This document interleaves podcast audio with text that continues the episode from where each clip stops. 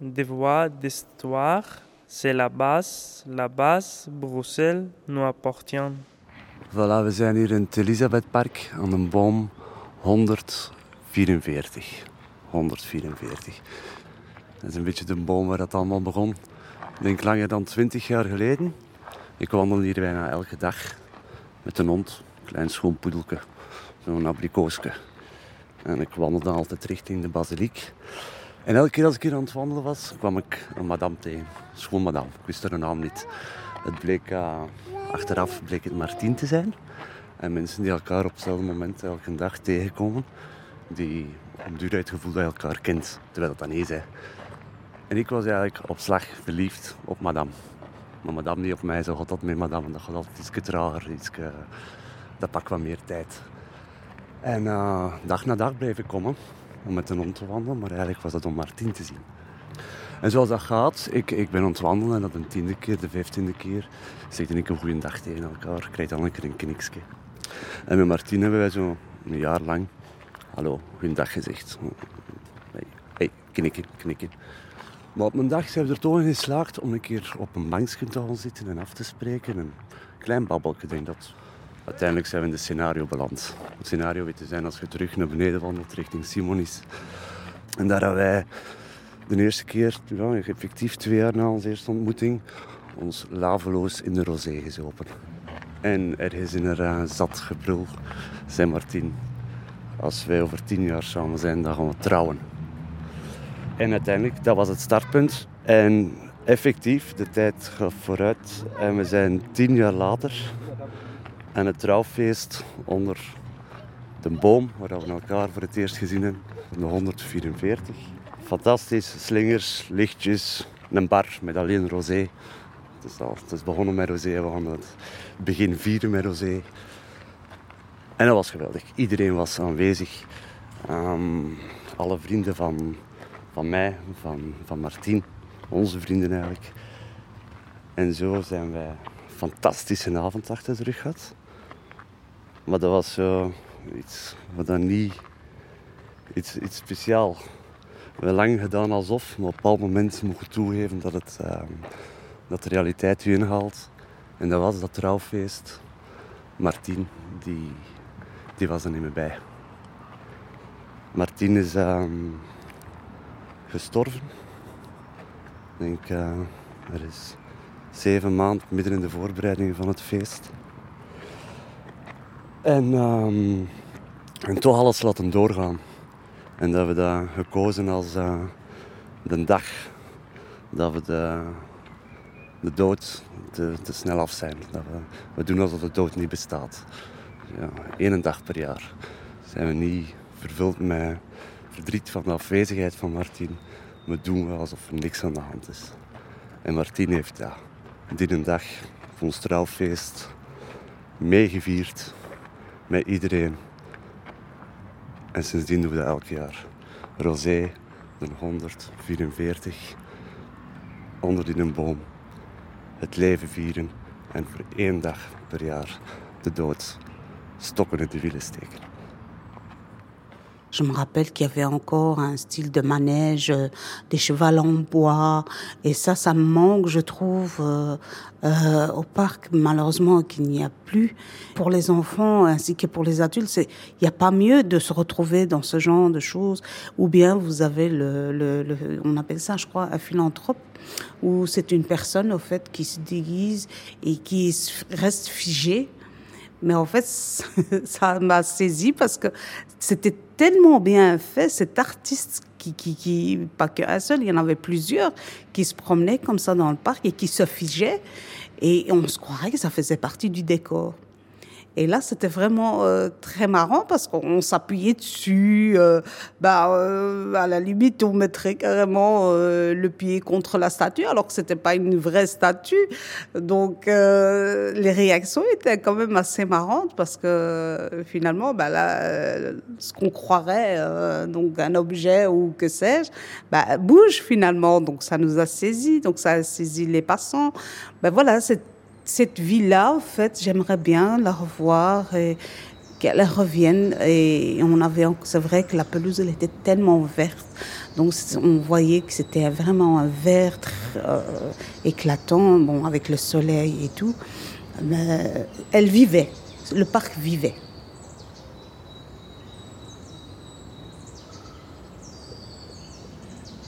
Donc quand on regarde de ce coin-là, donc on revient petit à petit euh, donc au plateau, et juste à côté de nous, voilà, il y avait une bibliothèque néerlandophone de la commune et qui, qui, chaque fois que je, je, passe par là, en fait, ça me frappe parce que je, je vois encore cette image-là, ces, ces, affiches, euh, et c'est tous ces petits livres, ces petits CD euh, qu'on peut euh, imaginer dans une bibliothèque, et que je me rappelle toujours, je venais tout au début, donc quand j'ai découvert cette commune, et je venais avec mes enfants, et je les ramenais tous les trois, euh, voilà, main dans la main, on se disait, on va aller voir, euh, euh, on va chiner un petit livre quoi, on allait s'installer au parc.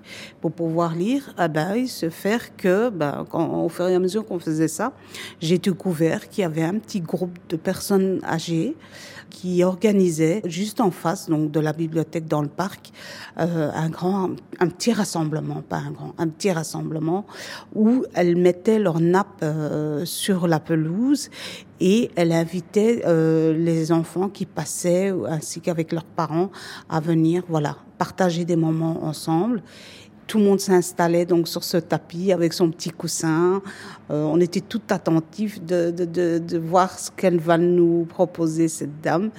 Et il s'avère, bah oui, elle lisait des, des, des beaux récits, des belles histoires, au fait, qu'elle choisissait des livres et que les enfants, ils étaient vraiment imprégnés parce que la façon dont elle l'interprétait euh, le livre, on dirait qu'elle le vivait carrément. Donc, même nous, en tant que parents, on était tout ébaillés parce qu'on se dit, ah bon, on veut vite connaître la suite, la fin. Euh, mais, mais ce qui me reste, je veux dire, vraiment dans ma tête, c'est plutôt voir mes enfants ébahis contents et qu'ils en redemandaient. Donc à tel point qu'ils marquaient euh, qu'ils allaient chez la dame pour leur demander les dates quand elles seront là pour, pour, être là au beau fixe à telle heure. Donc là, euh, je trouvais que c'était un point qui était bien parce que j'ai vu que mes enfants, ils adoraient. Les histoires partaient de, du petit Pinocchio à, que ce soit le méchant loup. Ou, mais c'était c'était pas le principal de l'histoire c'est plutôt euh, la réaction en fait des gens et des enfants en fait. C'est ça qui m'a plus interpellé et qui me marque encore maintenant puisqu'à chaque fois je viens au plateau j'ai toujours cette image voilà cette bibliothèque dans le coin d'avenue du Panthéon et je automatiquement je tourne euh, ma tête vers le parc je me dis ah oui euh, c'était là qu'on s'asseyait en fait euh, avec nos enfants avec mes enfants. Mais c'est ça qui au fait qui m'a plus plu en fait.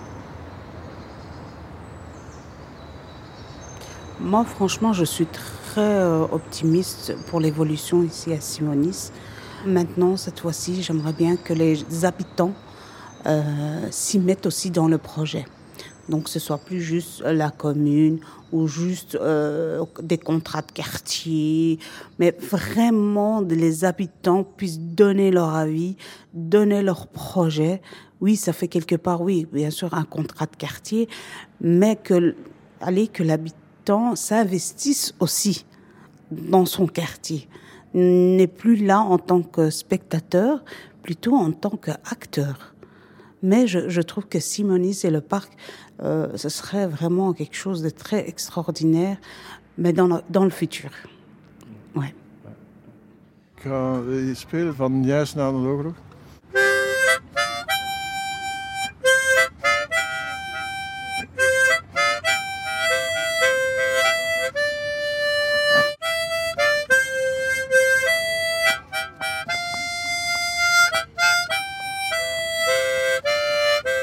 Ik ben beginnen spelen als klein kind uh, tijdens een oorlog.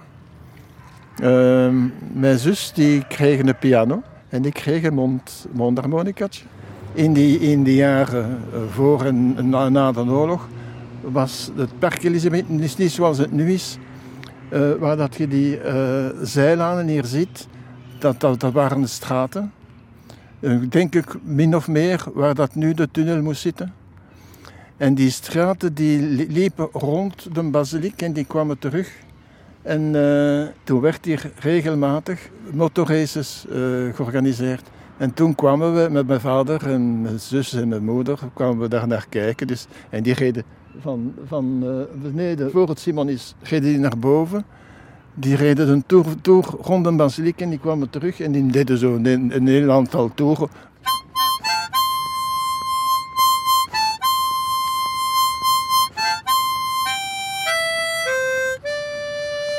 Ah ja, dan moesten we duwen om, om vooraan kunnen te zitten. Hè.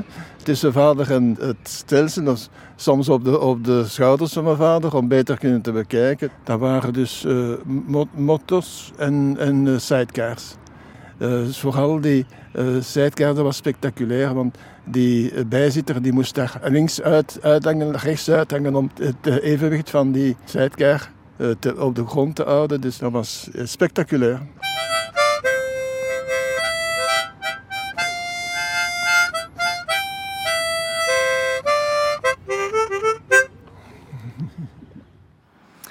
We staan hier nu um, op de hoek van de Dapperestraat en de Felix van de Zandenstraat.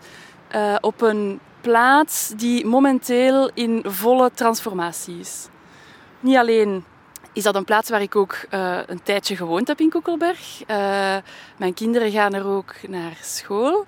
Het is ook een plaats waar ik gestudeerd heb. Uh, ik ben zelf opgeleid als Germaniste aan de KUB. Voor mensen die het nog weten, uh, de Katholieke Universiteit van Brussel, uh, vroeger ook gekend als de UFSAL.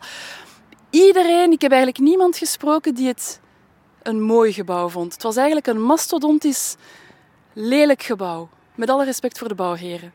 In volle corona crisis eigenlijk heeft de, de, de gemeenteraad van Koekelberg beslist om, uh, wat momenteel nog steeds hè, de Dapperenstraat is, om het bovenste deel, het werfdeel, om te dopen, dus een naamsverandering door te voeren. Uh, dus niet langer de Dapperenstraat, maar het Zusters Bronteplein. Um, genoemd naar uh, de twee schrijverszussen uit Engeland, Charlotte Bronte en Emily Bronte. Um, als Germaniste stemt mij dat heel gelukkig natuurlijk. Ik ben een, een, een kleine fan van het werk van de zusters Bronte. Um, ik heb zelf ook een tijd in de Dappere Straat gewoond. En ik heb mijzelf toen altijd wijsgemaakt dat de straatnaam ook iets zei over de inwoners van die straat. Uh, dus ik, ik, vind het eigenlijk ook wel ergens jammer. Ik vind de Dappere Straat een, ik vond dat een mooie naam. Dat past ook in de, allez, de andere straatnamen in de buurt, de Vrijheidslaan, de Onafhankelijkheidslaan. Hè. Dus, um, het, is een beetje, allez, het is een beetje dubbel het gevoel dat ik erbij heb. Ik ben, ben wel blij dat het een, een schrijversduo geworden is. Maar ik wil eigenlijk ook het plein opdragen aan drie andere sterke madammen van bij ons. Uh, dat zijn, zijn drie uh, oud-professoren aan de KUB. Martin de Klerk, uh, Patricia de Martelaar en Christine Hemmerrechts. En het is eigenlijk aan hen dat ik die wil opdragen, omdat zij hebben toch voor heel veel studenten, jonge mensen, iets betekend. Martin de Klerk was iemand die... Zij doseerde um, Europese literatuur aan, aan honderden studenten in de, in de taal- en letterkunde. En zij heeft eigenlijk altijd... Uh, zij, ja, zij hechtte heel veel belang en, ze doseerde dat ook eigenlijk altijd onder de, de, de vorm van intertextualiteit. Hè. Het uh, de dialoog aangaan met de ander, hè. schrijvers dan in, in hun teksten. Maar natuurlijk ook veel breder. We moeten de dialoog aangaan met de ander als een verrijking voor onszelf. Dat was eigenlijk haar stokpaardje. Dat is mij altijd bijgebleven. En ik, ik vind dat in deze tijden toch ook uh, polariserende tijden, uh, complexe tijden, toch ook een belangrijke boodschap. Een mooie boodschap hier in Koekelberg. Patricia de Martelaar was, um, goh, dat was uh, een fantastische professor. Um, zij gaf aan ons, de taal- en letterkundige, um, het vak taalfilosofie. En wat ik daar vandaag nog van heb onthouden, want dat was allemaal heel complex, uh, was eigenlijk het het klinkt banaal, hè, maar het is het eigenlijk niet. Het belang van de context die eigenlijk betekenis geeft aan woorden. Wat maakt dat een hamer op dat moment een hamer is? Hoe gebruikt men het voorwerp? Eh, En als je dat breder trekt, dan is dat natuurlijk ook wat maakt dat woorden in sommige contexten kwetsend zijn of discriminerend zijn en in andere niet. Uh, ik vind dat in, in ja, een, een, een, een, hyperdiverse stad en een gemeente zoals Koekelberg, waar, we eigenlijk, waar ik met heel veel buren en vrienden samenleef, met allemaal verschillende referentiekaders, vind ik dat eigenlijk dat is een dagelijkse oefening die ik maak en die anderen ook maken. Dus ik, dat is iets dat mij ook altijd is bijgebleven van aan de KUB. En dan tot slot, ja, Christine Hemmerrechts, uh, die, moet, heeft misschien minder introductie nodig uh, voor sommigen. Zij is een schrijfster. Uh, zij gaf het vak Engelse literatuur aan de KUB. Zij was enorm uh, belezen, heel interessant om naar te luisteren. En zij heeft mij ook ja, echt geattendeerd op de representatie, de positie van vrouwen. Zij heeft mij echt wel geleerd om patronen te zien, niet alleen in, in, in, in teksten, maar ook in de samenleving, van onderdrukking, van ehm, ja, vrouwelijke stereotypering. En dat is iets waar ik haar tot op de dag van vandaag eigenlijk nog altijd heel dankbaar voor ben. Dus voilà, ik hoop eigenlijk dat als mensen in de toekomst passeren op het uh, Zusters Bronte-plein, uh, dat zij toch ook eens gaan denken aan die drie sterke madammen van bij ons, die, die bij zoveel, niet alleen bij mij, bij zoveel andere historici, taal- en letterkundigen, juristen, filosofen die hier gestudeerd hebben, toch een, een duidelijk een blijvende indruk hebben uh, nagelaten. La base, ce sont des histoires et une cartographie de Bruxelles à écouter sur bna-bbot.be.